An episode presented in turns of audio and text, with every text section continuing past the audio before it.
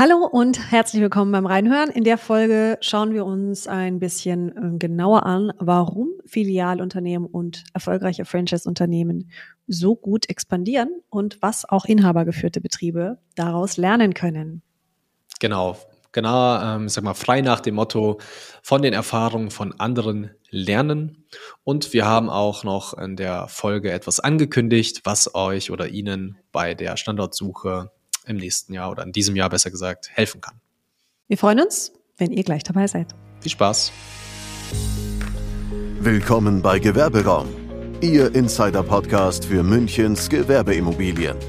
Ob Eigentümer, Einzelhändler, Gastronom oder Unternehmer. Hier hören Sie Brancheninsights, exklusive Interviews mit Branchenexperten und Inhalte rund um Gewerbeimmobilien und Unternehmertum im Erdgeschoss. Der Blick hinter die Schaufenster. Präsentiert von Jill und Christian Blumenauer. Hallo und herzlich willkommen zurück. In der heutigen Folge hören wir uns mal an, ähm, warum Franchise-Systeme und Filialunternehmen so gut expandieren und was man als inhabergeführter Betrieb dafür, ja, Empfehlungen, Tipps und Tricks mitnehmen kann. Und gucken uns das mal an, denn das ist ja auch so ein bisschen mein Steckenpferd. Ich weiß nicht, äh, ob ich irgendwann mal erzählt habe, dass ich Franchising studiert habe, Betriebswirtschaft mit Schwerpunkt Franchising. Und ich glaube in der ersten Folge. Ja? Ja. Haben wir ein paar, paar Sätze zu uns gesagt, dass die Leute sich mal was vorstellen können. Ah, okay, dann habe ich es da erwähnt. genau, ja, es ist ähm, hochspannend, denn es ist ja im Endeffekt eigentlich systematisiert, wie man expandiert. Und das äh, kann auch jeder inhabergeführte Betrieb und vor allem auch jeder Gründer eigentlich nachmachen. Dazu hast du ja auch ein Unternehmen gegründet Ende letzten Jahres, ja? um, um dieses Know-how ähm, zur Verfügung stellen zu können. Denn im Grundsatz geht es eigentlich ja bei sowohl bei Franchise-Systemen als auch bei Filialunternehmen um die Nutzung von Erfahrungswerten. Ja, also ich würde sagen, äh, das kann man durchaus so formulieren. Ähm, ich das bin. Ist schön. ich glaube, was man in den, den vorherigen Folgen ähm, sehr gemerkt hat, dass ich manchmal vielleicht auch zu sehr denke, aber ich durchdenke ich wirklich alles, denke sehr prozesslastig, ähm, systembasiert. Und dafür sind ähm, Franchise-Unternehmen einfach ein sehr, sehr gutes Beispiel, weil die natürlich ähm, Prozesse und Strukturen geschaffen haben, die es ermöglichen, teilweise in in mehreren Städten gleichzeitig Standorte zu öffnen, was auch immer äh, irgendwie ein Verwaltungsakt ist, das muss alles gemanagt werden und co. Und wenn man da eben keine gute Prozesse hat, dann ähm, bekommt man das in solchen Szenarien sehr, sehr schnell zu spüren. Ist vielleicht überlastet, Dinge bleiben liegen und co. Und um das eben zu vermeiden, sind wir wieder bei meinem Lieblingsthema der Vorbereitung, dem Planen. äh, und da ist ähm, halt ein Vorteil. Jill macht das jetzt seit äh, über 13 Jahren Jetzt im 14. Jahr, glaube ich, oder? 15. Im 15. Jahr sogar. Äh, und hat es selbst auch noch studiert, hat damals äh, Body Street, wo du vielleicht auch ein paar ähm, Sätze zu sagen möchtest, beraten in, in den eher Anfängen ihrer Strukturierung, sage ich mal. Ja, es war meine Thesis, ja. Also. Genau, während deiner, während deiner Bachelorarbeit. Und aufgrund dessen ist natürlich sehr, sehr viel Erfahrung und Know-how vorhanden was wir auch weitergeben möchten. Und deswegen äh, würde ich das Wort direkt wieder an dich übergeben. Wie würdest du starten, wenn ich, sage ich mal, oder äh, anders, wenn man sich ein Filialunternehmen, ein Franchise-Unternehmen anschaut, wie starten die für gewöhnlich? Also im Grundsatz muss man natürlich auch erstmal wissen, dass jetzt bei Franchise-Systemen hat man es in der Regel mit branchenfremden Personen zu tun. Das heißt, es sind Unternehmer Persönlichkeiten, Unternehmerinnen, ähm, Menschen, die sich mit dem Thema identifizieren und selber was machen wollen, aber von der Erfahrung und den Erfahrungswerten eines bestehenden Systems profitieren möchten. Ähm, und es ist absolut sinnvoll, weil man natürlich die, die Fehler an sich nicht äh, doppelt machen sollte und sich die sparen kann. Und das hat mich auch damals beim, zum Thema Franchising so wahnsinnig begeistert, ähm, weil man ein System hat, was von Gleichgesinnten, man ist von Gleichgesinnten umge umgeben, man profitiert von den Erfahrungen nicht nur des Franchise-Gebers, sondern man profitiert auch von den Erfahrungen der anderen Franchise-Partner und bringt so ein System, eine Marke voran. Und ähnlich, aber natürlich insbesondere rechtlich anders strukturiert sind Filialunternehmen. Ähm, aber im Grunde geht's immer nur um einmal gemacht und ganz häufig multipliziert. Das heißt, jemand, in dem Fall zum Beispiel Franchise-Zentrale oder auch das Kollektiv der Partner und der einzelnen Betriebe, hat sich Gedanken darüber gemacht, in welchen Voraussetzungen funktioniert mein System am besten. Mhm. Was braucht meine Marke, um am besten zu wirken? Was sind Rahmenbedingungen A, B, C? Und auch wo und in welchen Rahmenbedingungen, in welchen Konditionen beispielsweise mache ich am meisten Profit? Und wenn man diese Kriterien mal runterbricht und sich diese Fragen stellt, dann hat man eigentlich relativ schnell Parameter, auch für die Standortsuche, die einen, ähm, die einem die Beurteilung von dem richtigen oder falschen Standort entsprechend erleichtern. Hm.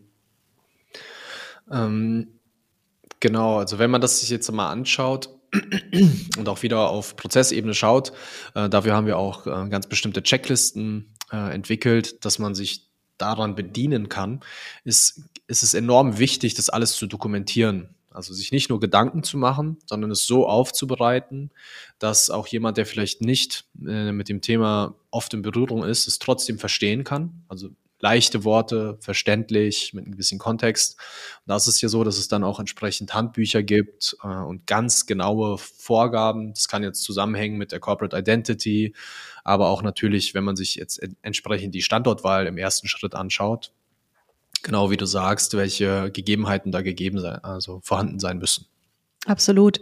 Also ein Beispiel ist äh, neben der, neben den Standortkriterien oder Bewertungskriterien für den richtigen Standort auch ähm, eine vorbereitete Vermieterpräsentation.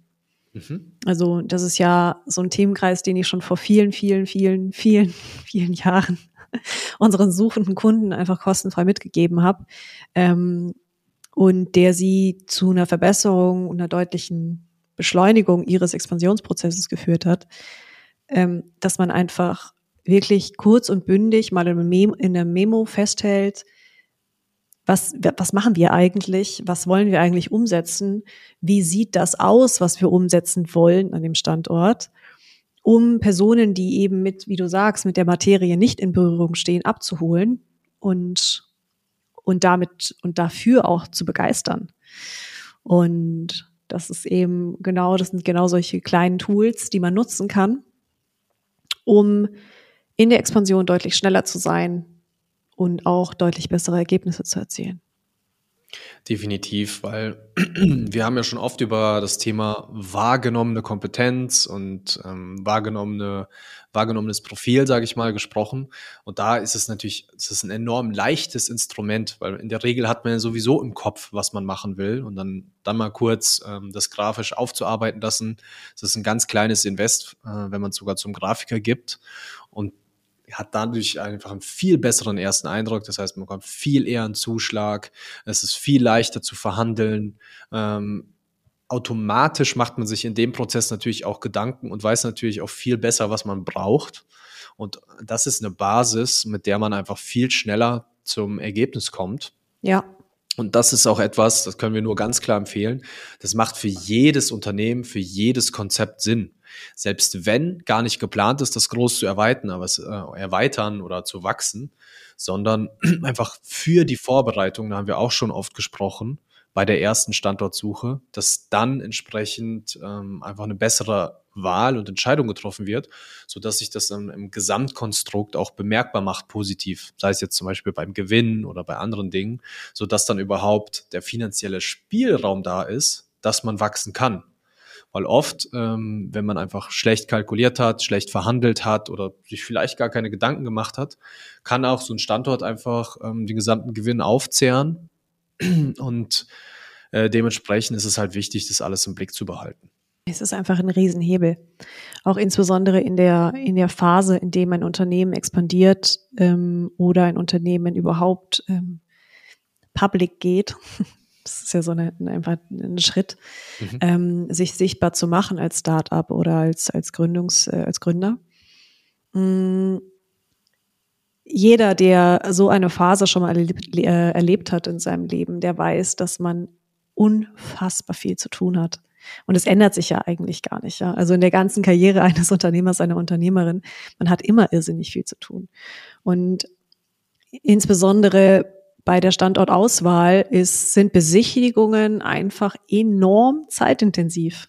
Und ja. wenn man von vornherein weiß, was für Kriterien erfüllt sein müssen, damit die Immobilie, damit das Konzept auf der Immobilie funktioniert, dann spart man sich einfach unfassbar viel Zeit. Und ich finde es total schön, dass du mich auch letztes Jahr überzeugt hast, ähm, all das Know-how freizugeben und all dieses Know-how mal in Checklisten und Kriterien und Unterlagen zu packen und den Kunden zur Verfügung zu stellen über unseren Shop, damit, ähm, damit dieses Know-how auch weitergetragen werden kann, weil im Grundsatz uns ist es ja, wenn, wenn jemand ein, äh, eine Immobilie über uns findet, dann ist es schön. Ja? Aber insbesondere sind wir vollumfänglich und immer am Ergebnis interessiert.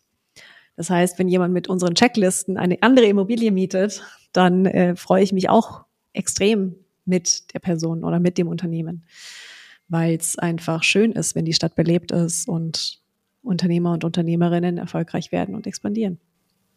Auf jeden Fall. Und wenn man das Ganze mal so betrachtet, man kann natürlich auch immer sagen, ich will aus meinen eigenen Fehlern lernen. Dann äh, funktioniert das sicherlich auch. Aber die Zeit dazu hat ja. genau, es ist nur wesentlich zeitintensiver. Äh, vielleicht kostet es auch mehr Geld, mehr Nerven, was auch immer. Und äh, in dem Fall kann ich nur empfehlen, von den Erfahrungen anderer zu nutzen. Nämlich genau das machen ja Franchise-Unternehmen auch. Genau. Und da gehe ich auch ähm, ja, mit den Checklisten nochmal drauf ein dass es enorm wichtig ist, auch aus den Erfahrungen zu lernen. Also es ist ja, ähm, es ist wie so ein dynamisches Projekt, das niemals aufhört, weil natürlich auch man selbst Erfahrung sammelt. Es ist wie, wie eine künstliche Intelligenz, äh, die gefüttert wird und dadurch intelligenter wird. Ähm, haben wir auch schon häufig drüber gesprochen. Funktioniert auch bei der menschlichen Intelligenz im Übrigen. Exakt, dann ist es kein maschinelles Lernen, sondern menschliches Lernen. Ne? Aber mal Spaß beiseite, dass man, ähm, wenn man so daran geht, dann wird man auch über die Zeit äh, immer einen besseren Weg gehen, weil aus meiner Sicht ähm, wäre es total fatal, einfach Dinge zu machen und dann nicht zu dokumentieren, was davon gut funktioniert hat und was nicht. Weil am Ende des Tages zählt das Ergebnis. Und Franchise-Unternehmen und Filialunternehmen können ja nur so wachsen, weil sie es teilweise schon hundertfach gemacht haben oder jemanden im Hintergrund haben, der das Ganze tut. Weil das ist zum Beispiel auch eine, eine Option, die, die man wirklich in Betracht ziehen kann aus meiner Sicht, wenn man denn wachsen möchte, dass man sich äh, vielleicht einen Investor holt oder an einen, einen Profi wendet, der Expansionsberatung wirklich durchführt. Das machen wir in kleinen Teilen, Ausnahme. beziehungsweise können natürlich aktiv auch bei der ähm, Standortsuche unterstützen. Äh, gegebenenfalls machen wir es auch mal, ähm, sage ich mal, rein theoretisch auf einer übergeordneten Metaebene. Wir arbeiten ja auch vor allem insbesondere mit ausgelagerten Expansionsabteilungen zusammen. Ja. Also es gibt Unternehmen, die sind da darauf spezialisiert mhm. ähm, und sprechen uns dann an, den entsprechenden Standort zu liefern. Ja. ja. Genau, jetzt hast du mich nur. Äh, Seit deinen Faden habe ich dir den Faden geschnappt. Genau. Also, Ach, durchgeschnitten sogar. Nein, hast du nicht, aber was habe ich gerade gesagt? Äh, ich weiß es nicht mehr. Du hast äh. erzählt davon, dass man, ähm, dass man äh, ja von den systematischen Strukturen von Franchise-Unternehmen genau, genau, dass man überlegen kann, ob man sich einen Investor reinholt oder ja. einen Profi, der einen dabei unterstützt, ganz konkret, weil das natürlich auch oft ein Vorteil ist von Franchise- und Filialunternehmen, die diesem Thema einfach einen hohen Stellenwert beimessen und dadurch darauf mehr Ressourcen ähm, gehen entsprechend zum Beispiel mehr Leute daran arbeiten und umso schneller kommt man da auch ein Ergebnis. Weil was auch fatal ist, wenn man sowas anfängt und ein bisschen nebenbei macht, ähm, dass dann gegebenenfalls alles, was man am Anfang gemacht hat, schon nicht mehr äh, gültig ist und dass man quasi ständig wieder neu damit anfangen muss, anstatt es einmal fertig zu machen und dann eben entsprechend anzupassen, zu verbessern, wenn man neue Erfahrungen gemacht hat. Ja, es ist ja so, dass man im Endeffekt genau, also bei bei Franchise-Systemen genauso wie bei Filialunternehmen, man profitiert von den Erfahrungswerten aus dem Kollektiv. Mhm. Und das fand ich auch den interessanten Ansatz, wo du mich auch damit überzeugt hast, mhm. ähm, diese Checklisten und die und ähm, die Inhalte und unser Know-how entsprechend in diese Form zu packen, ja. ähm, weil wir tagtäglich mit unterschiedlichen Unternehmen derselben Branche, desselben Geschäftszweiges zu tun haben und eigentlich diese Erfahrungswerte ständig in Papier bringen können oder einfach in, ja. in eine entsprechende Form bringen können. Das heißt, ähm, auch Individualunternehmen, auch inhabergeführte Unternehmen, die jetzt nicht zwingend franchiseieren oder filialisieren wollen, können mhm. davon profitieren und können über diese Checklisten, können über diese Inhalte von den Benchmarks aus der eigenen Branche profitieren.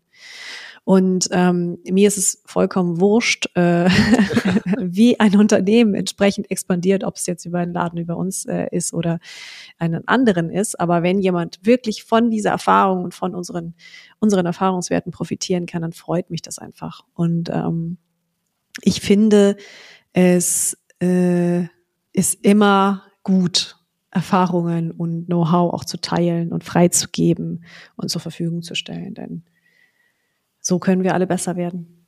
Ja, auf jeden Fall.